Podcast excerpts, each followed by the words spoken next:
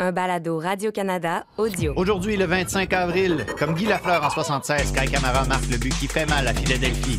Comme un roi qui fait tomber sa tasse, le PSG est couronné en s'accrochant dans l'anse. Et comme Bev Friedman à Tokyo, Radio-Canada Sport continue de vous présenter maire du soccer féminin. Ici Hassan Camara. Ici Antoine Dehaye. Ici Olivier Tremblay. Et vous écoutez Tellement Soccer.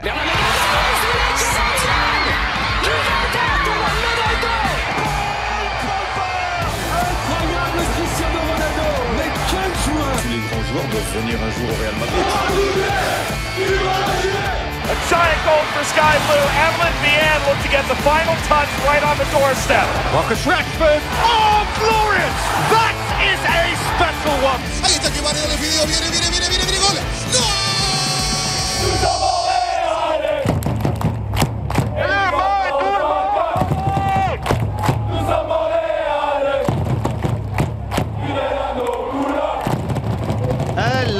Alors, la matinée est encore jeune ici, au Studio 48 de la nouvelle maison de Radio-Canada. Notre homme de cœur, Assoun Camara. Oh, encore là. J'étais sûr que tu parlais d'Antoine. Allô, Assoun.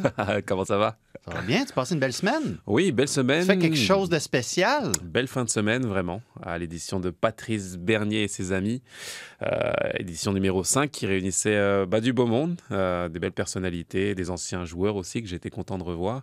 Je pensais revoir seulement mes anciens de l'Impact de Montréal, mais finalement, ça, ça a été jusqu'à l'Olympique de Marseille avec la venue de Djibril Cissé qui nous a fait l'honneur de, bah, de participer à ce tournoi et c'est génial parce que c'est surtout pour la bonne cause, donc on s'est régalé. Très bien. Et puis, euh, ben, on a vécu tellement de beaux moments de bonheur avec lui la semaine passée, qui est encore pogné avec nous. Antoine Dehaye, allô? Donc, j'ai été assez bon pour être réinvité. C'est ce que je comprends. C'était le test, C'est ouais, un test? Ça, t'as passé le test. validé. Exactement. Je suis très heureux d'être ici encore ce matin. Toi, je te demanderai pas comment s'est passée ta semaine parce que mes messages privés sont comme ton journal intime. Oui, un petit peu. Moi, ça a été une semaine sous le, le thème de Guy Lafleur, C'est ça. je dirais. Parce que t'es- hier, tu étais avec 20 000 de tes amis à la soirée de soirée hommage à Guy Lafleur, match au Centre Bell. Euh, Guy Eh oui. Lafleur qui nous a quittés la semaine dernière à 70 ans. Alors, j'y étais. J'y étais vendredi aussi au Centre Bell. Donc, euh, mon cerveau est partagé entre le foot et entre Guy Lafleur ce matin. Ouais. Mais, bien, bien entendu, on va laisser les gens de tellement hockey euh, parler du démon blond, mais si, je vous lance ça comme ça, si vous aviez à choisir un, un Guy Lafleur du soccer, mettons, ça serait qui? hein? À part à ça, non? À part à ça. Ah, bien Euh, sûr. Ben, je sais- pour, pour citer Peter Stachny, lui, il a déjà comparé Lafleur à Maradona. Ah. J'avais en tête Maradona euh, aussi et Pelé. Maradona parce que bon, c'est la fougue, c'est euh, sa montée euh, en 86 pour marquer son but. Ça ressemble aux montées de Guy Lafleur. Puis comme Guy Lafleur, il était très bon avec ses mains aussi. Donc c'est pour moi le parallèle est assez intéressant entre les deux. Mais pour, pour la grandeur et pour l'aspect aussi qui sur- survole son sport, il y a aussi Pelé qui euh, même après sa retraite, euh, Ben, il est revenu Pelé. Il est revenu Pelé. Il est a- revenu. il a- il a arrêté avec Santos, puis il est revenu ensuite en, en NASL À quel endroit? à New York. Bien Lafleur est revenu où? À New York. Ben c'est ça. Alors c'est ma réponse. Finalement, je commençais avec Maradona, mais je vais terminer avec Pelé. Est-ce que Guy Lafleur a déjà fait un match hommage, mettons, où il a joué une période pour Canadiens, une période pour les Rangers, une période pour les Nordiques? Il a fait Canadien. Pelé, et son dernier match, c'est ça qu'il a fait? Ouais. Ben, à son dernier match avec les anciens, c'était deux périodes nordiques, une période canadienne. Merveilleux. Juste pas les Rangers. Voilà. C'est plus le genre d'affaires que tu sais. Oui. Moi, sur le plan local, je le comparais, enfin, local en France, bien entendu, à, je dirais, Platini au niveau des, au niveau des époques, de, l- de ce qu'il représente, de, de l'icône que, que c'est aussi. Je pense que les gens ont une admiration pour euh, Michel Platini à travers les souvenirs, à travers l'émotion qu'il a pu donner à- aux partisans. Et, je, me remets là-dedans et j'ai l'impression d'avoir pris conscience seulement maintenant de ce que représentait un Guy Lafleur. On a toujours parlé, euh, je ne l'ai pas connu, moi, bien entendu, euh, en arrivant euh, au, au Québec. Euh, J'étais plus Ben, il jouait plus. ça Oui, c'est vrai, Ah, c'est vrai. c'est vrai. Non, mais c'est pas quelqu'un que j'ai rencontré. On m'a juste parlé de lui à travers des, des, des- des fans du, du hockey, comme Vandry Lefebvre dans le vestiaire, par exemple, qui, me parlait, ouais, qui me parlait justement des, des icônes. Quelles icônes représentaient le, le- le- euh, au, au mieux ce sport ici? Et bien entendu, c'était un nom qui, qui sortait. Et et j'ai pris conscience de la légende qu'est ce numéro 10 finalement là à travers les images à travers les récits à travers l'hommage aussi qu'on lui a rendu donc euh, bah, je me joins à, à tout le peuple québécois pour euh, ces hommages-là et à cette personnalité euh, extraordinaire. Et tu sais que tu as un point en commun avec lui, à ça. non? Ah oui Après ta carrière, lui aussi s'était lancé dans la restauration. Ah, comme quoi. Comme quoi, Ouais. tout mène à la restauration après le sport. mène, tout mène à la restauration. Euh, commence à avoir faim, là, soudainement. c'est ça. Euh, donc voilà, surveiller euh, tellement hockey, euh, bien entendu, mercredi. J'ai j'ai comme l'impression qu'on va Mhm. peut-être aborder euh, sobrement peut-être et sûrement. euh, discrètement ce sujet-là, là, peut-être une ou deux minutes, ça et là.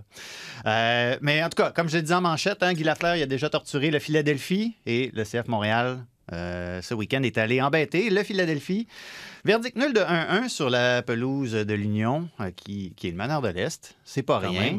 Euh, Montréal n'a pas donné de but dans le cours du jeu. C'est un tir de pénalité de Julian Carranza en première mi-temps. Puis Kai Kamara a battu André Blake après un centre de Romel Kyoto pour aller chercher un point. Donc, après les trois premières défaites là, en début de saison, le CF Montréal n'a pas perdu. Six de ses huit derniers matchs étaient sur la route. Ils en ont tiré huit points. Discutez. Allez-y, je, vous, je vous lance la poque. Ben, ben, La POC! Ah, il fait un bon lien. C'est très bon. C'est extraordinaire. Euh, c'est un très, très bon résultat euh, qui a coûté un spectacle un peu terne. On, on va pas, on va pas se le dire, mais je veux dire, c'est c'est pas la, C'est c'est pas la c'est mission. gentil. Le, le CF Montréal n'a pas à vendre de billets à Philadelphie, donc c'est parfait comme ça. Donc, euh, ouais, c'est un match qui était. Qui a eu du mal à prendre son, son envol, mais de l'autre côté, c'est précisément ce que le CF Montréal voulait aller chercher là-bas, aller chercher au moins un point. Euh, J'ai trouvé que l'entrée de Camara en deuxième demi a fait du bien parce que après avoir marqué, l'Union s'est un peu repliée et là, euh, avec une défense qui est plus, euh, pas plus statique, mais plus, re- plus repliée, ça prenait un- une bouche d'allumage, une étincelle et c'est Camara qui l'a eu. Mais dans l'ensemble, si, parce qu'il faut critiquer l'émission, je pense que ça, ça prend ça des points négatifs. C'est dans le contrat, oui. Euh, la défense centrale un petit peu, mais pas, pas- pas m'inquiète, mais il y avait encore un peu d'approximation euh, quelquefois. Et, et donc, en première demi, surtout, euh, on a retenu notre souffle. Mais dans l'ensemble, je pense qu'il faut regarder le. le- en anglais, on dit la, la grande photo, hein, le big picture. mais, mais je trouve que c'est- une performance qui était très solide, euh, qui augure bien pour la suite. Mais, mais encore là, c'est- disons qu'on j'ai j'ai pas été debout très souvent pendant le Ouais. match sur mon divan. Je te vois hacher la tête. Ben, je le là, sens le vent de ta tête. non, je le, je le rejoins bien entendu. C'était pas, pas le plus grand des spectacles, mais c'est vrai que sur le sur le l'efficacité, c'est bien parce que tu ressors avec un point de Philadelphie. C'est jamais évident de, de jouer là-bas dans ce stade. Ah non? Non, c'est ça, a été- ça a toujours été compliqué, même pour moi. J'ai pas de grands souvenirs moi à Philadelphie. Je me souviens de, de vagues qu'on a pris, qu'on a pris aussi. Mais euh, euh, écoute, l'entrée de Camara fait la différence à Mhm. mes yeux parce que je- moi je, suis- je voulais lui rendre hommage un petit peu aujourd'hui parce que euh, il est arrivé à son âge. On pouvait, on pouvait être sceptique justement sur sa façon de, voilà, de répondre présent tout simplement. Et, jusqu'à présent, en tout cas, c'est juste excellent ce qu'il arrive à faire. Non seulement euh, sur, sur le, le- le plan du jeu, mais aussi sur la personnalité qu'il amène. J'ai des échos de, de, voilà, de l'ambiance qu'il amène dans le vestiaire. Euh, sur les terrains aussi, c'est juste un leader. Son but est juste exceptionnel, il faut, faut le voir. Je veux dire, Ouais. en tant qu'attaquant, quand tu arrives de cette façon-là, que tu fais un appel contre appel où tu mets dans le vent ton, ton défenseur qui sait même plus où t'es et que tu arrives à piquer au premier poteau sur un super ballon aussi de, de Romel Kyoto, bah c'est c'est juste un, un- un super but d'attaquant et qui montre bah, qu'il a encore... euh, qu'il a encore le truc. Donc, il faut se raccrocher à ça, d'avoir des leaders de cette façon-là, c'est c'est très bien. Et puis Antoine, je me rejoins aussi à ce que tu disais en défense centrale, où, où je trouve qu'on pourrait progresser. Je trouve que l'équipe est encore un petit peu trop joueuse et euh, approximative sur certains placements. Je pense qu'on pourrait faire mieux et ne pas permettre à l'adversaire de sentir une certaine confiance, euh, de se dire ah il y, a- il y a quelque chose à aller chercher ici. Et c'est ce que je ressens non pas depuis ce match-là, mais depuis le début de saison où euh, les gars sont vraiment bons, ils font des, des belles choses, Camacho, etc. Mais je veux dire au niveau de la rigueur et de ne donner aucune chance dans l'esprit à l'adversaire, j'ai l'impression qu'on n'y est pas encore là. Il faut, il faut, euh, il faut augmenter le, le- le step et euh, voilà, il y a une marge de, de progression. On est là pour ça aussi, donc euh, on, Ben, va, on des- suivre ça. Il y a des matchs à domicile qui s'en viennent. Ce sera peut-être l'occasion Ouais. justement de, de- de corriger ça. Mais je vais revenir à Kai Kamara, Ouais. qui m'a beaucoup amusé euh, en conférence de presse. On peut écouter euh, une, euh, un petit échange avec un journaliste. But you just mentioned taking on uh, guys like and Elliott at the back there. What's the what's the challenge of taking on two towers like that uh, from a physicality standpoint? You got to worry about me. I'm not worried about them. Donc, pour résumer, le journaliste euh, lui demande, ça se passe en anglais, vous l'avez entendu, c'est- lui demande ce que c'est comme bataille physique contre Glesnes et Elliott. Et Camara lui répond Eux s'inquiètent de ma présence, moi je m'inquiète pas de la leur. Il me semble, je sais que je nuis à beaucoup des thèses que j'ai entretenues sur Bjorn Janssen en disant ça, là, mais il me semble que ça fait un moment qu'on n'a pas tenu ce genre de discours-là sur un attaquant à Montréal. C'est vrai, c'est exactement Puis, ça. euh, Didier? Oui, exactement. Presque. Sincèrement, il amène euh, quelque chose et on parle. De, bien entendu du, terrain, mais je veux dire, ce, type justement de, phrases et de, déclarations font, font du bien aussi. Ça amène une personnalité, ça amène un gars qu'on a envie de suivre, que les gens ont envie de suivre aussi. Euh, Kai est très aimé par les partisans. On voit justement euh, toute la personnalité qu'il a, il met son, sa famille en avance, euh, sa personnalité aussi. Et, et je trouve que ça, ça amène, voilà, ça amène quelque chose de, de- de- de- de- bah, qu'on n'avait pas depuis longtemps, comme tu as dit. Et, et ça fait du bien de voir ce gars-là euh, être impliqué de, cette façon-là. Euh, moi, ça fait, ça fait sept ans moi, que je voulais qu'il joue avec nous. On, lui, on en parlait à chaque fois, je veux dire, à la fin de chaque match, où il nous plantait des buts. Je disais, mais qu'est-ce que c'est bon, viens avec nous à un moment donné. Puis c'est euh, quelques années trop tard qu'il vient, mais euh, pour moi en tout cas. Mais, mais je suis content, moi, de le voir à la, au CF Montréal se régaler aussi. Il est très heureux. euh, il est très heureux ici. On a pu discuter hier encore. Et, et ouais, ça fait du bien d'avoir cette personnalité euh, aux, aux avant de, de- de cette attaque. Mais qu'est- qu'est-ce que tu aimais le moins de l'affronter? Il est imprévisible, très fort de la tête, euh, très intelligent dans ses déplacements. On met en, on met en avant son, son côté physique, mais Mhm. euh, il sait quand piquer au bon moment. Il a un super timing, un timing incroyable vraiment dans ses appels de balles. On l'a vu, je vous parlais du, du but qu'il a mis à Philadelphie. C'est, j'invite les partisans à le revoir, mais quand tu fais une course de 40 mètres de cette façon-là, où tu piques au deuxième poteau, tu sais que c'est là où ton, ton adversaire va penser que tu vas aller. Puis au dernier moment, tu arrives au premier poteau et tu déclenches une passe de Kyoto. Je veux dire, ça, c'est, c'est la marque des grands attaquants. C'est un but magnifique pour moi quand je suis défenseur et que je vois un attaquant faire ça. Je me dis, mais c'est, c'est juste, c'est juste magnifique. Donc, euh, non, je- c'est un attaquant complet qui, qui est juste, euh, qui est juste un très grand, un super joueur de MLS à mes yeux. Ben, c'est justement un peu ça que je voulais dire aussi par là. Un attaquant comme ça, que ça faisait un moment qu'on n'avait pas vécu ça à Montréal. Tu étais là quand Ouais. Didier est arrivé ici à Montréal. L'impact, à cette époque-là, avant qu'il arrive, c'était une équipe qui, qui jurait presque uniquement par les transitions. C'est comme ça que vous mettiez beaucoup de buts. Puis là, Drogba est arrivé. Soudainement, vous posiez le jeu. euh, vous mettiez des centres. Drogba marquait de toutes sortes de façons. Là, mettez-moi pas des mots dans la bouche. Oui, je suis exactement en train de comparer Drogba et Kai Kamara. C'est exactement le même calibre de joueur. Mais pour ceux, pour ceux qui suivent le jeu peut-être depuis un peu moins longtemps, Assun, peut-être que tu peux expliquer le profil d'un attaquant, à quel point ça peut avoir une influence sur toute la manière dont l'équipe peut jouer. Parce que Drogba, c'est un peu ça qu'il a fait. Il a, ch- il a changé complètement votre, votre, votre type d'équipe.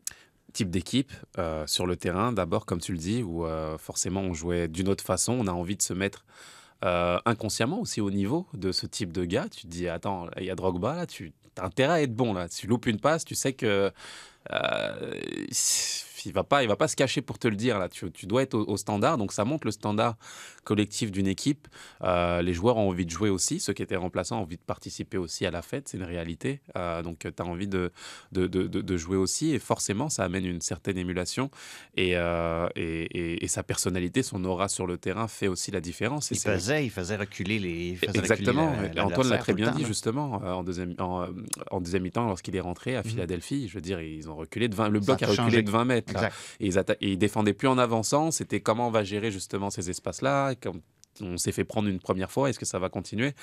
Tu sèmes le doute justement dans les défenses adverses et ça, ça donne une partie totalement différente. Ça, c'est l'aspect technique et, sur le terrain, mais aussi dans la personnalité, dans le vestiaire, dans le dans l'ambiance, dans la, vie de groupe. Je peux vous dire que ça fait aussi la différence d'avoir des personnalités comme ça qui viennent, qui vous amènent leur bonne humeur, qu'on gagne, qu'on perde, qui sont des vrais leaders et qui, qui, vous font passer aussi des, bons moments. Donc, euh, sincèrement, c'est. Et comme j'ai dit, j'ai eu des échos justement de la personne qui l'amène, la personnalité qui l'amène dans le vestiaire. C'est juste tout bonus pour Wilfried Nancy. Toi aussi, là, je sens euh, pas Assun, mais Antoine. Ah, je vous mêle. Ah, C'est- bon. Je vais recommencer ça. toi, aussi, toi aussi, là, je sens euh, le vent de ta tête euh, qui hoche. Euh, visiblement, vous êtes très d'accord. Je suis pas d'accord avec ça. Vous devriez plus aller au choc Chicaner. les deux. Là. Ça contre, la Coupe du Monde à Montréal. Ah, pas là, ça. ça va être beau. On vient Donc, ça. donc- non, mais dans le sens son, son- impact, il, est, il est indéniable. Et, puis, et puis autant Kyoto peut marquer beaucoup de buts, autant que c'est- pas le même c'est joueur. pas le même profil du tout. pas le même profil du tout. Donc, c'est bon d'avoir cette diversité-là. Mm. Euh, puis, euh, non, écoutez, j'ai hâte de voir s'il peut rester en santé, s'il peut continuer à ce rythme-là, parce que pour l'instant, donc c'est une très, très, très belle addition pour le CF Montréal. Camara en avançante, puis euh, Kyoto dans un couloir.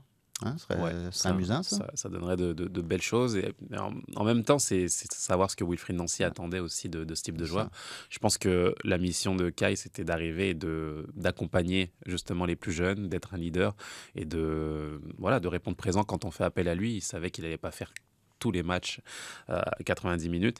Mais là, pour le job qu'on lui a donné, pour le contrat qu'on lui a donné depuis le début de saison, il répond à toutes les coches à 100%. Là. Mhm. Il est là, il, il aide l'équipe, il donne sa plus-value. Donc euh, pour l'instant, chapeau. Et il va être pleinement concentré sur le CF Montréal parce que la semaine dernière, il a annoncé qu'il prenait sa retraite internationale, ne jouera plus pour la Sierra Leone. 7 buts en 39 matchs, Ouais. comme ça, sans, euh, sans, sans l'avoir devant les yeux, mais je pense que mes chiffres sont exacts. Écrivez-moi s'il y a un problème avec mes mathématiques. Donc, on verra si tout ça va pouvoir s'appliquer à domicile parce qu'à partir de ce samedi, c'est la séquence inverse du début de la saison. Six des huit prochains matchs du CF Montréal sont à domicile et Atlanta United est en visite le 30 avril. donc on voulait fêter le titre? En dehors parce qu'on est mécontent des joueurs et de la direction. Comme personne ne veut nous entendre, on veut leur montrer dans le mécontentement comme ceci. Et je pense qu'on a réussi parce qu'on est parti avant. On est champion, c'est une belle chose. On va être champion d'une belle manière. Et là ce soir, on prouve en dehors du stade qu'on est champion de la belle manière. On a les problèmes qu'on peut avoir hein, au Paris Saint-Germain. Les Parisiens sont de nouveau champions de France après un verdict nul de 1-1 à domicile contre Lens qui était réduit à 10. Il y en a qui veulent être champions par la grande porte, puis il y en a d'autres qui voient la grande porte qui est grande ouverte, puis ils sacent le feu dedans, puis ils essayent de passer par le trou de la souris. C'est un peu ça qu'ils ont, fait là-bas. Mais surtout, ce qu'on a retenu, c'est l'absence du collectif Ultra Paris qui a quitté la tribune Auteuil avant la fin du match. Ils pensaient que le match était à l'abri pour aller fêter le titre à l'extérieur du Parc des Princes. Ça, ça a passé proche d'être comme le gars qui va prendre un drink au bar du TNM quand il pense que Tirésias a sauvé Antigone. Euh, Assoun, tu as un doctorat en Paris Saint-Germain, pour toi. Explique-nous un peu le raisonnement là, derrière tout ça. Bah, le raisonnement, ce serait justement d'avoir une ligne directrice claire, mais finalement, est-ce qu'on peut parler de raisonnement dans cette équipe-là? C'est un petit peu compliqué. Est-ce qu'on a déjà vu euh, ce type d'exemple dans le monde du foot? Je veux dire, euh, un champion euh, domestique qui n'est pas fêté de créer autant de déceptions dans une équipe avec autant de joueurs? Je veux dire, j'ai j'ai jamais vu ça en fait. J'ai jamais vu ça. J'essaie de réfléchir, puis Non, je, je vois pas On n'a pas d'exemple de- en Italie, en Espagne. en- je veux dire, Eh, c'est 8 titres en 10 ans. Là. c'est incroyable. 8 titres en 10 ans, comme tu l'as dit. Dixième titre euh, symbolique aussi pour ce Paris Saint-Germain. Vont-tu l'avoir, leur étoile, ou ils vont la mettront pas là, Mais sur là le maillot? là? Qu'est-ce a- qui se passe? Tu te rends compte, il y a des débats à savoir est-ce qu'on a honte de mettre l'étoile ou pas? Est-ce que c'est le opportun? Est-ce que les gens vont bien le prendre? Il y a quelque chose qui cloche dans ce club-là. c'est un peu compliqué. Puis tu parlais du collectif, justement, du cube qui, qui a été fêté euh, tout seul. Ils ont, ils ont quitté le stade à la 75e minute et puis C'est un zéro. ouais, ils voulaient fêter absolument, mais sans les joueurs pour marquer justement leur, euh, leur, euh, leur désapprobation. Puis dans le Parc des Princes, on entendait seulement les Lensois qui étaient contents d'avoir ramené le score à 1-1 Exactement. parce que c'était à 10. Exactement, tu as un Messi qui rentre directement au vestiaire alors que c'est son premier euh, titre en dehors du Barça. Il est Euh, peut-être germaphobe, puis il voulait boire sa- son champagne seul. c'est ça, c'est la bonne excuse pour ça. Tu as le président absent qui est pas là. Voilà, le président, il n'a pas que ça à faire, je veux dire. Non, mais euh, c'est- des choses juste euh, incroyables, en fait, qu'on vit et qui, qui vont, à mon avis, en tout cas, remettre en cause tout le projet euh, QSI, tout le projet du Qatar au Paris Saint-Germain aussi, parce que euh, tu crées une euh, frustration auprès des, des- des fans. Les fans, euh, bien entendu, ils acceptent qu'on gagne, ils acceptent qu'on perde. Mais il y a une façon en fait de faire les choses, il y a une émotion à donner, à partager, et tout ça est aseptisé par les milliards injectés dans cette équipe-là. Mais je veux dire, ça a ni queue ni tête en fait. J'ai donné l'exemple la dernière fois en disant c'est pas parce que euh, c'est pas parce que tu as du caviar que tu dois euh, le monde avec ton caviar. Je veux dire, ça reste, ça reste. Je veux dire. T'as Messi dans cette équipe-là, t'as Sergio Ramos, t'as... À un moment, j'ai vu cette image autour d'un coup franc, j'ai dit, mais là, il y a un truc qui cloche. Là, je veux dire, comment c'est... tu sais, c'est- l'argent qui amène ces gars-là concrètement dans ce, ce projet et tu ressens pas l'émotion qu'ont envie d'avoir ces partisans-là, le, le- le respect du maillot, l'institution, ils ont même plus les- le maillot à leur couleur, aux couleurs historiques du club et tout ça font, fait que bah, les, les- les- les fans sont juste dégoûtés. Moi j'ai vu des images ce, ce week-end, c'était juste incroyable, vraiment, vraiment.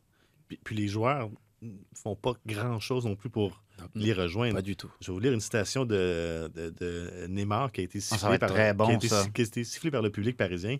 Il dit c'était sur- sur- surréaliste qu'une partie du public sorte des tribunes. Les sifflets, ils vont se lasser de siffler parce qu'il me reste encore trois ans sur mon contrat. Je reste pour trois ans. Alors arrêtez ou vous devrez reprendre votre souffle. Donc, il y, a- il y a aussi une Ah, pointe euh, au, public. Euh, cela dit, j'ai l'impression que le public est dégoûté parce qu'on on a assemblé une équipe pour régner sur l'Europe. Et c'est le prix de consolation qu'on est tanné d'avoir après tant d'années. Mm. Donc, il y, a, il y a un peu ce, ce- cette dichotomie entre les attentes du public, ce qu'on veut vraiment voir, parce que quand on met autant d'argent que ça dans une équipe, avec tout le respect, c'est pas pour gagner la Ligue 1, c'est pour aller plus loin en Mm. Champions League. Et là, ça fait des années que ça ne fonctionne pas. Et, et- et là, on sent les cœurs en titre, mais Mm.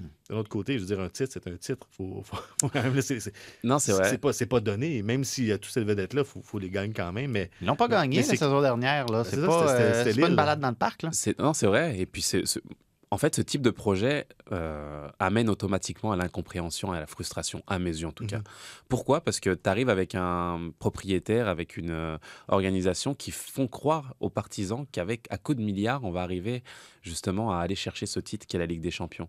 Sauf qu'on on le sait, euh, historiquement, je veux dire, l'argent n'a jamais fait gagner la Ligue des Champions à une équipe. Euh, bien entendu, ça compte, c'est très ça important, peut mais ça, ça aide énormément, mais c'est la structure, c'est le travail, c'est l'aspect tactique, c'est extrêmement rare d'aller chercher, d'aller gagner une Ligue des Champions, c'est difficile, c'est dur, c'est pas comme ça. Et, et on a de ce côté-là bah, une, une organisation qui fait miroiter à ses supporters que bah, on a l'équipe pour aller chercher la Ligue des Champions. Et de l'autre côté, bah, on a une base partisane qui est aussi euh, un petit peu trop, à mes yeux, exigeante et pensant que chaque année, le PSG doit gagner la Ligue- des Champions. Mais je veux dire, même le Bayern ne le fait pas. Mais, en- ça. mais Même encore le- là, veulent- c'est pas tout que de la gagner, la Ligue des Champions. Ils veulent la gagner d'une certaine manière. D'une certaine manière, mais aussi. À exact. quel point est-ce que c'est c'est quasiment irréconciliable ces deux visions-là, non? Mais exactement, parce que j'ai envie de te dire, même si le PSG avait gagné la Ligue des Champions cette année, par exemple, il y aurait, te- il y aurait un flot de critiques et de euh, et d'illégitimité en fait auprès du monde du football en disant, bah, même, je pense que même s'ils avaient gagné, on aurait des commentaires à dire, bah regarde, de toute façon ils l'ont acheté leur, Mhm. leur- Est-ce qu'on serait vraiment heureux? ouais. est-ce qu'on serait vraiment heureux de ça? Est-ce qu'on serait vraiment heureux de ce voilà de ce, de ce truc qui reste à côté, de dire bah ouais on l'a on l'a acheté à coup de milliards. Je veux dire on est bien obligé de le. C'est même plus le plan sportif, c'est plus le projet, c'est plus le. Non, c'est quelle star on va mettre, quel milliard on va mettre, quel. Et moi c'est ce qui me gêne en fait de, auprès de ce Paris Saint-Germain qui a oublié le voilà la base, le- l'émotion, le, le plan du jeu, la, la- la tactique, euh, Le sacrifice. le sacrifice. Il y a des joueurs qui peuvent plus sortir. Je veux dire, euh, ce que je disais à Djibril Cissé hier, là, il a fait un, on a fait un tournoi, il voulait pas sortir du tournoi, il a dit je joue tous les matchs. Et je, le, chambre, en lui disant, mais toi, en fait, tu es en mode Neymar, Messi, Mbappé, je sors pas en fait. Je veux dire, tu te rends compte? Tu as trois joueurs qui ne peuvent pas sortir. Ils savent qu'ils vont jouer, ils savent qu'ils vont. Dans quelle équipe tu vois ça? Tu as des Sadio Mané qui sont juste Ouais. les meilleurs joueurs du monde aujourd'hui. Patrick Leduc dans un match des Ah, médias. vrai, vrai. de Ah, c'est aussi. vrai. Non, mais je veux dire, ça n'existe pas. J'aurais dû te laisser cette blague-là. Oui, c'est ça, ouais. Ça n'existe pas. Je veux dire, tu as une équipe où tu as trois joueurs qui sont sûrs de jouer et quoi qu'il arrive, ils joueront. Bah, écoute, moi, je sais pas. J'ai jamais vu ça dans le monde du football. Peut-être que je, suis dans le champ un peu, mais j'ai l'impression que le, que le projet PSG fonctionnerait mieux en, en Angleterre avec, entre guillemets, plus de concurrence. Parce que, parce que là, sans, enlever, sans manquer de respect au reste de la Ligue française, C'est un peu ce que tu vas faire quand même. non, je veux seulement dire qu'il n'y a pas d'équipe L'écart que est trop important. L'écart est important. Il n'y a pas d'équipe que, ce- que ce- cette magnitude-là avec ces joueurs-là. Alors qu'en Angleterre, il y a des joueurs de ce calibre, pas ce calibre, mais Ben, cette je veux dire, la, ligue, la ligue anglaise est un peu fondée sur ce modèle-là d'attirer les ça. stars puis l'argent Chelsea s'est mis, puis- mis à avoir une équipe de, de stars, avec, euh, il y avait Manchester United aussi, les grands clubs sont là. Ouais. Donc, ça fait qu'il y y a des rivalités qui doivent être prises en compte toute la saison et non pas seulement en Ligue des Champions. Donc, j'ai l'impression que l'état d'esprit est peut-être plus constant dans cette ligue-là parce que ben, chaque, fin, chaque fin de semaine, c'est, le défi il est, il- il est plus important encore peut-être que ce que le PSG peut parfois affronter avec des formations de, de- de bas de classement. Euh, cela dit, c'est ça. Je rejoins un peu à ça en disant les milliards, ça ne s'achète pas tout. Là. C'est, Mm. pas du basket où Bah. quand tu as cinq joueurs vedettes, tu es Mm. presque assuré de gagner. Là, oui, ça, ça. prend des joueurs vedettes, mais ça prend aussi un collectif. Puis, puis ça, ça prend des joints entre les joueurs euh, vedettes Ouais. aussi. Là. Tu donnais le parfait exemple de Chelsea, mais tu sais, Manchester City, on... Mhm. Au vu de ce qu'ils proposent tactiquement et de, du jeu proposé, et de la philosophie de Guardiola, etc., on en vient même à, à ne plus parler de milliards avec cette équipe-là. Tu vois ce que je veux dire? Ça, arrive en second plan, alors qu'ils injectent. hein. Je veux dire, ils injectent autant que le Paris Saint-Germain, mais le fait d'avoir un, un coach, d'avoir une philosophie de jeu, d'avoir une, une envie finalement d'installer une, une empreinte footballistique, bah, ça vient autant que que, que, que, que l'argent, bien entendu. Mais Paris, je veux dire, le premier truc qui vient, c'est les milliards, c'est la, boutique à 5e Avenue à New York, c'est Messi. euh, je veux dire, c'est pas, c'est pas le plan, c'est pas le football. Les, les partisans ont vu une bouillie de football cette année. J'exagère, j'extrapole un petit peu, mais les, les, les, commentaires des partisans euh, du Paris Saint-Germain aujourd'hui, ils ont l'impression d'avoir vu le pire Paris Saint-Germain euh, de, enfin, j'allais dire de l'époque QSI, mais bien avant, ils en viennent à parler de l'é- de l'époque de Djorkaeff et de Ginola. Donc, euh, c'est en ayant, avec tous, en ayant tous ces joueurs aujourd'hui. je- Donc, ça, il y, a- il y a quelque chose qui ne va pas et je pense qu'il y aura de gros changements euh, Le à truc, l'intersaison. le truc, c'est d'acheter Bruno Guimaraes, mais en même temps d'acheter Chris Wood. C'est ça. C'est comme ça qu'on- qu'on évite Mais- à- Ouais, le sujet un peu. Et, et ça part peut-être un peu aussi des objectifs des propriétaires qui, d'abord et avant tout, veulent faire circuler leur nom. Avant le projet sportif, c'est un projet marketing à la base. Donc, euh, c'est sûr qu'après changer la philosophie, ben, quand la fracture est installée entre le club, la philosophie et les partisans, mais peut-être après, c'est plus difficile de, de se rapprocher. Et parce qu'un malheur arrive jamais seul. Ben oui. On reste au PSG. Le nom de Keira Amraoui, ça vous dit probablement quelque chose. On en a déjà parlé. C'est cette joueuse qui avait été agressée en novembre. Ça avait mené à l'arrestation de sa coéquipière, Aminata Diallo, qui a par la suite été relâchée faute de preuves. Tout ça, ça a créé des frictions dans l'équipe, forcément. Amraoui est revenue, elle a joué, mais elle comptait visiblement peu d'appui au sein du groupe. Puis là, samedi, on apprend la veille de la demi-finale allée de la Ligue des champions contre l'OL qu'il y a une altercation entre elle et sa coéquipière Sandy Baltimore à l'entraînement. Le PSG a confirmé qu'il y avait eu un incident, sans nommer les joueuses, mais Amraoui faisait pas partie du groupe. Contrairement à Baltimore, les Parisiennes s'en sont quand même bien sorties. Défaite de 3-2 à Lyon dans la demi-finale allée. C'est peut-être là que j'aurais dû mettre ma joke d'Antigone de tantôt. Mais bref, est-ce que vous voyez une sortie de crise dans toute cette histoire-là? Ça fait longtemps qu'on parle de tout ça, puis on dirait qu'il y a toujours une couche qui se rajoute. Il y a, il y a un- il y a un malaise certain. là, je veux Oui. dire, c'est- parce que des altercations à l'entraînement, ça, ça arrive Mm. régulièrement. Euh, ben, Peut-être pas régulièrement, mais ça, ça peut arriver. Puis bon, on, on est fait si on repasse. Mais là, le malaise, il est profond parce qu'il Mhm. dure depuis le, le début de la saison. Puis je me souviens qu'on avait diffusé le match qui avait suivi la- l'accident euh, avec, avec euh, Amraoui. Et ça avait été un 6-0 pour l'OL contre le PSG. Notre amie Christine était sur place d'ailleurs. Ben oui. Donc c'était le, porte-bonheur. Elle a senti le sang Lyonnais. qui trempait dans l'air. Mais là que ça traîne encore des mois plus tard, puis qu'on on s'en retrouve à, à perdre une joueuse d'importance avant un match demi-finale de Ligue des Champions, ben ça montre que quelque part, quelqu'un fait son travail de soit apaiser tout le monde, soit de rallier tout le monde, ou encore de, de- de prendre une décision de mettre quelqu'un à l'écart. Oui, c'est, c'est, euh, j'ai l'impression que le Paris Saint-Germain, a- les demandes, en fait, les, les, les problèmes, ça, ça n'arrête pas. Euh, moi, j'ai, j'ai l'impression qu'il n'y a pas d'issue, en fait, pour, euh, pour cette histoire-là, en fait. Dire, faut faut, faut qu'elle parte, là. Mhm. Parce que quoi qu'il arrive, et bien sûr, le Paris Saint-Germain a démenti en disant qu'elle ne faisait pas partie de l'altercation, mais quoi qu'il se passera dans ce, ce Ben, ils, ont, groupe-là, ils ont- ils ont juste nommé personne. C'est ça. Mais on devine en voyant le groupe qui, Qui est pas qui là, va à. Lyon. Exactement. Mais je veux dire, l'attention sera toujours autour d'elle, cristallisée autour d'elle. Euh, Il y a eu des tensions, il y aura des tensions. Il y a des, les supporters qui, qui viennent au stade voir les filles jouer, mettre des banderoles en, en soutien d'Aminata Diallo, donc implicitement contre Kaira Am- euh, Hamdaoui. Donc euh, c'est compliqué. C'est compliqué même pour elle aujourd'hui, j'ai envie de dire. Euh, Et je vois pas d'autre issue finalement de, bah, de la voir partir même dans d'autres ci- cieux, j'allais dire, pour pouvoir évoluer euh, dans son football parce que ça, ça devient compliqué pour l'organisation, pour, euh, pour tout le monde. Et je vois pas comment le PSG peut se relever d'une histoire aussi, bah, aussi incroyable en fait. Donc euh, on va voir comment ça va se passer. Ben, en bon diffuseur de la D1 Arkema, on va suivre l'évolution de tout ça. Il y a toutes sortes de répercussions possibles. La meilleure buteuse du championnat, Marie-Antoinette Catoto, fait partie un peu de celle qui a des, Ouais. avec qui il y a des frictions là, avec Amraoui. Elle, elle- est en fin de contrat, donc Ouais. c'est un dossier qui est très délicat au Paris Saint-Germain. Et c'est dommage parce qu'on parle pas de Wendy Renard qui a marqué euh, dans la demi-finale et qui a joué un centième match en Ligue des Champions pour La première Lyon. joueuse Première joueuse ça à- en Ligue, de- alors en c'est Ligue un des peu- Champions. C'est un peu dommage que Ouais. l'affaire PSG qui ça en- éclipse, euh. encore une fois éclipse euh, des belles performances Encore un, sportives. encore un complot de la capitale contre le Sud. toujours, toujours. C'est épouvantable. En tout cas, on, on va suivre aussi cette demi-finale-là, qui euh, le PSG qui affronte Lyon dans le deuxième match de la demi-finale samedi.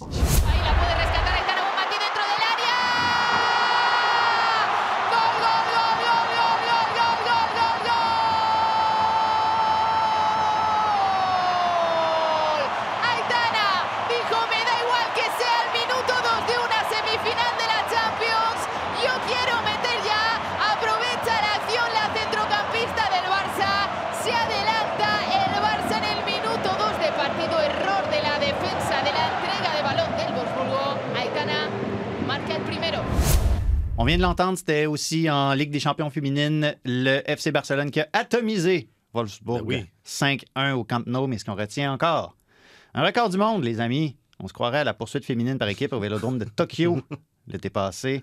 C'est 91 553 qui avaient assisté au Classico contre le Real Madrid en quart de finale. Puis là, tout de suite, 91 648 qui ont vu ce match-là contre Wolfsburg. On se demande c'est quoi la suite. Mais là, on, euh, on regarde ça aller. Puis est-ce qu'on est passé à côté de quelque chose de très, très, très gros pendant trop d'années, les amis? Là? Je pense que oui. Hein? Je pense que Ça a pris on- 23 jours à battre un record qui, qui avait tenu avant pendant presque 22 ans. C'est épouvantable. Le précédent record, c'était en 99 à la Coupe du Monde États-Unis euh, au stade de Rose Bowl.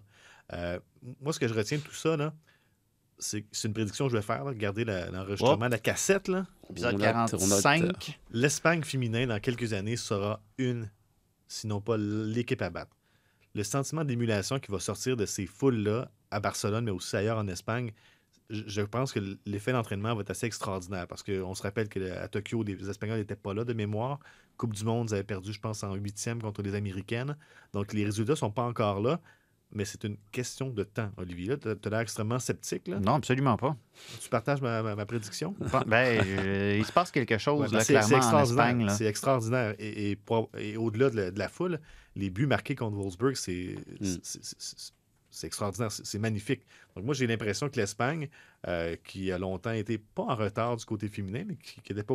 Il y a beaucoup, beaucoup, beaucoup, beaucoup de pays qui étaient en retard sur le plan du soccer féminin, Ouais, mais ils se rattrapent vite. Et, et c'est pour ça qu'au Canada, moi, je trouve ça un petit peu inquiétant parce que l'avance qu'on avait, Mm. qu'on a encore, qu'on avait encore à Tokyo, mais j'ai l'impression que cet écart-là va se resserrer assez rapidement parce que les structures, ont- et on le voit, le succès que le, le soccer féminin connaît en Europe, c'est extraordinaire. Et ici, on attend encore la Ligue. Donc là, je- profitons de la génération actuelle. C'est la parce que première fois pourtant qu'on parle d'une ligue professionnelle Ben oui. féminine au On Canada. n'a jamais eu l'idée. C'est du jamais On vu. l'a jamais abordé ici à Tellement Soccer. Non, Jamais. c'est- c'est- Ouais, c'est- non. on n'a jamais parlé de ça ici à tellement Mais- ligue professionnelle féminine au Canada. Mais vous comprenez le point que ce genre de foule-là, ça- ça- en plus des, des structures de formation qui sont en place en Europe, la Ligue des champions déjà, mais avoir ce genre de, de foule-là en plus, je pense que ça peut seulement accentuer le mouvement euh, et on va être encore plus à la traîne, Olivier. Je, trou- je trouve Je ça formidable. je vous l'apprends. Ouais, je trouve ça formidable qu'il y ait eu ce. Tu peux me tutoyer. Oui, Mais- on n'est pas ici première. Non, Euh, c'est ça. Euh, je trouve ça de plus en encore plus incroyable parce que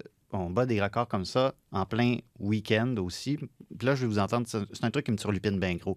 Demi-finale de Ligue des champions féminine, contrairement aux quarts qui ont été présentés en milieu de semaine.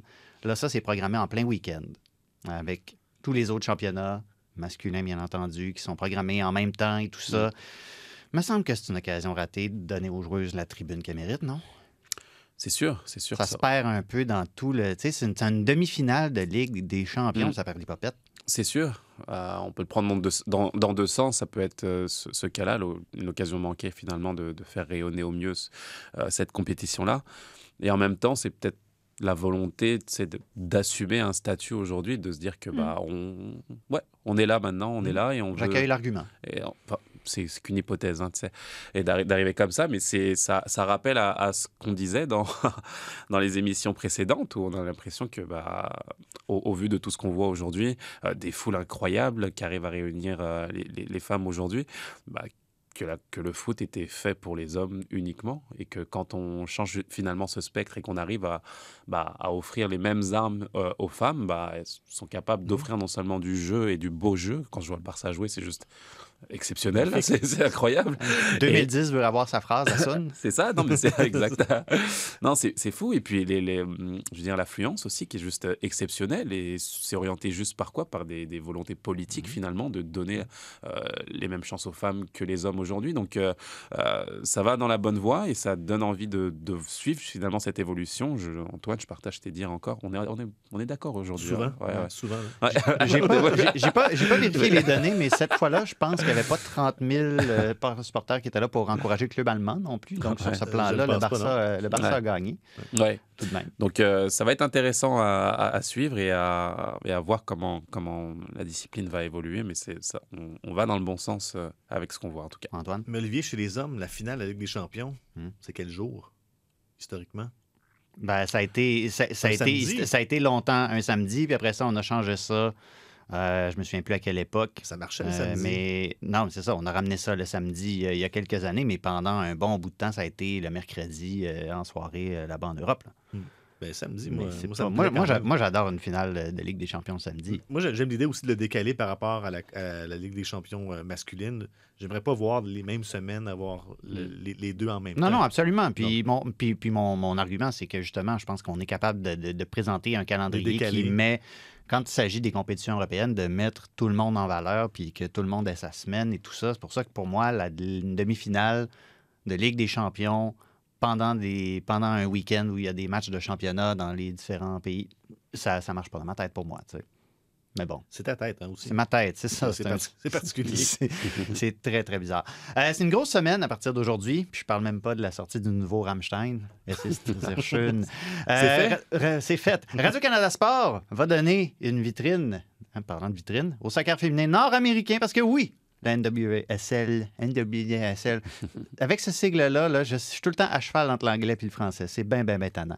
C'est de retour. Cette ligue-là, là, est de retour sur nos plateformes web dès vendredi 22h30 pour le match d'ouverture de la saison Angel City contre le Courage de la Caroline du Nord. La Coupe Challenge n'est pas terminée, mais la saison s'amorce. On a demandé aux internautes au cours des dernières heures quelles joueuses canadiennes ils avaient hâte de suivre cette saison.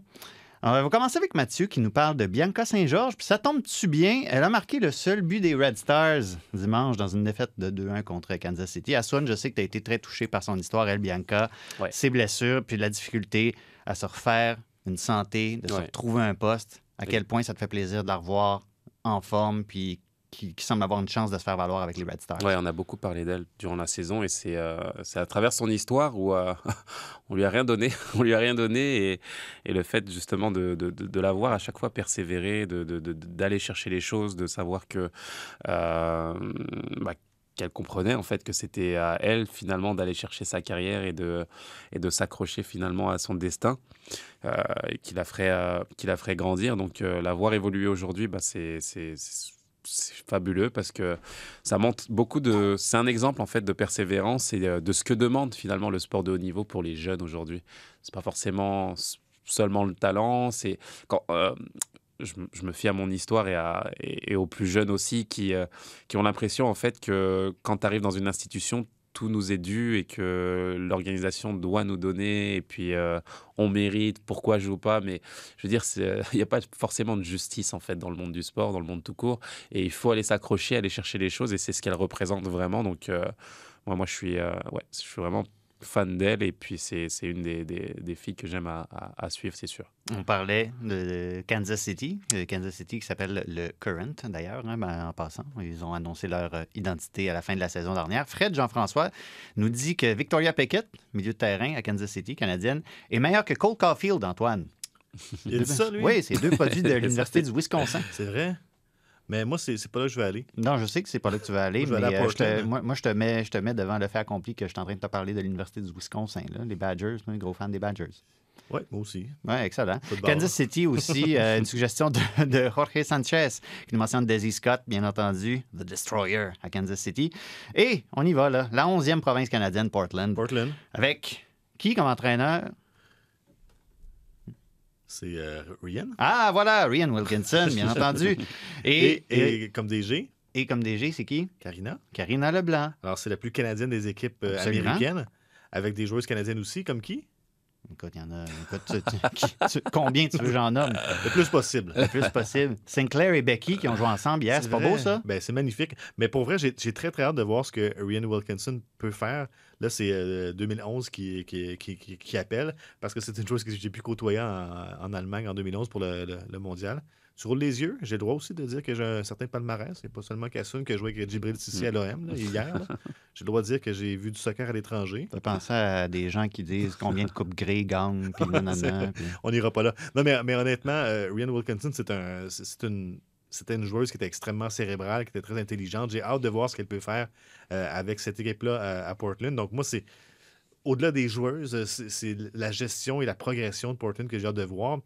Et le monde du hockey nous a dit que plusieurs fois, lorsqu'on on était coéquipier et qu'on devient entraîneur parfois, ça peut être un peu complexe comme relation. Alors, j'ai hâte d'avoir avec Christine Sinclair. Je pense pas que dans ce cas-ci, on aura un Lafleur, le maire ou encore un Tremblay-Roi, pour citer les exemples qu'on connaît bien ici.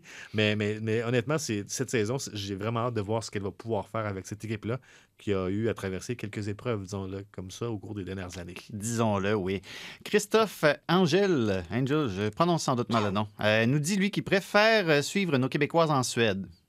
C'est de bonne guerre. hein, Ici, on est à tellement bien, tellement calme, peu ouais. importe, on renomme euh, le balado au besoin, mais on n'a pas les droits. Euh, on va terminer avec euh, encore Vincent qui nous rappelle que euh, Vanessa Gilles est maintenant à Angel City, hein, après avoir euh, quitté euh, l'AD1, après avoir euh, quitté Bordeaux. Euh, Ouais. Elle aussi, euh, Je pense que ça va, Ça va être ça va être le très fun. hein? intéressant, ouais. Ça va être Mm. très, très intéressant. Puis ça tombe dessus bien. On va pouvoir la voir sur les plateformes web de Radio-Canada Sport ce vendredi, 22h30. On sera tous là pour regarder ça, décrire peut-être. Qui sait? On se croise les doigts, on verra. Euh, mais c'est euh, là-dessus qu'on va, euh, on va, on va vivre d'espoir. Vivre d'espoir parce que hein, on a seulement quatre jours à attendre avant de se mettre sous la main le match d'ouverture de la NWSL. Aswan Camara, merci. Un plaisir, toujours un plaisir. On se retrouve très bientôt. Merci Ouais. Antoine Dehaye. Un plaisir aussi, je dirais. Tu reviens, tu reviens nous voir si on te le demande poliment. Oui, sous mon numéro de téléphone, appelez-moi, je. Je sais, je sais ton numéro par cœur. hein. Pour vrai? Il n'y a, il y a pas beaucoup de numéros que je sais par cœur. En, 2000 en 2022, là, c'est un bouton sur un téléphone ultime, je le sais par cœur. Merci à notre euh, producteur, Jacques-Alex Bernardin, lui-même, euh, comme Antoine, un troll de classe mondiale. Merci à vous, l'auditeur. Je suis content de passer un bon moment avec toi, cher auditeur. On se retrouve la semaine prochaine pour un autre épisode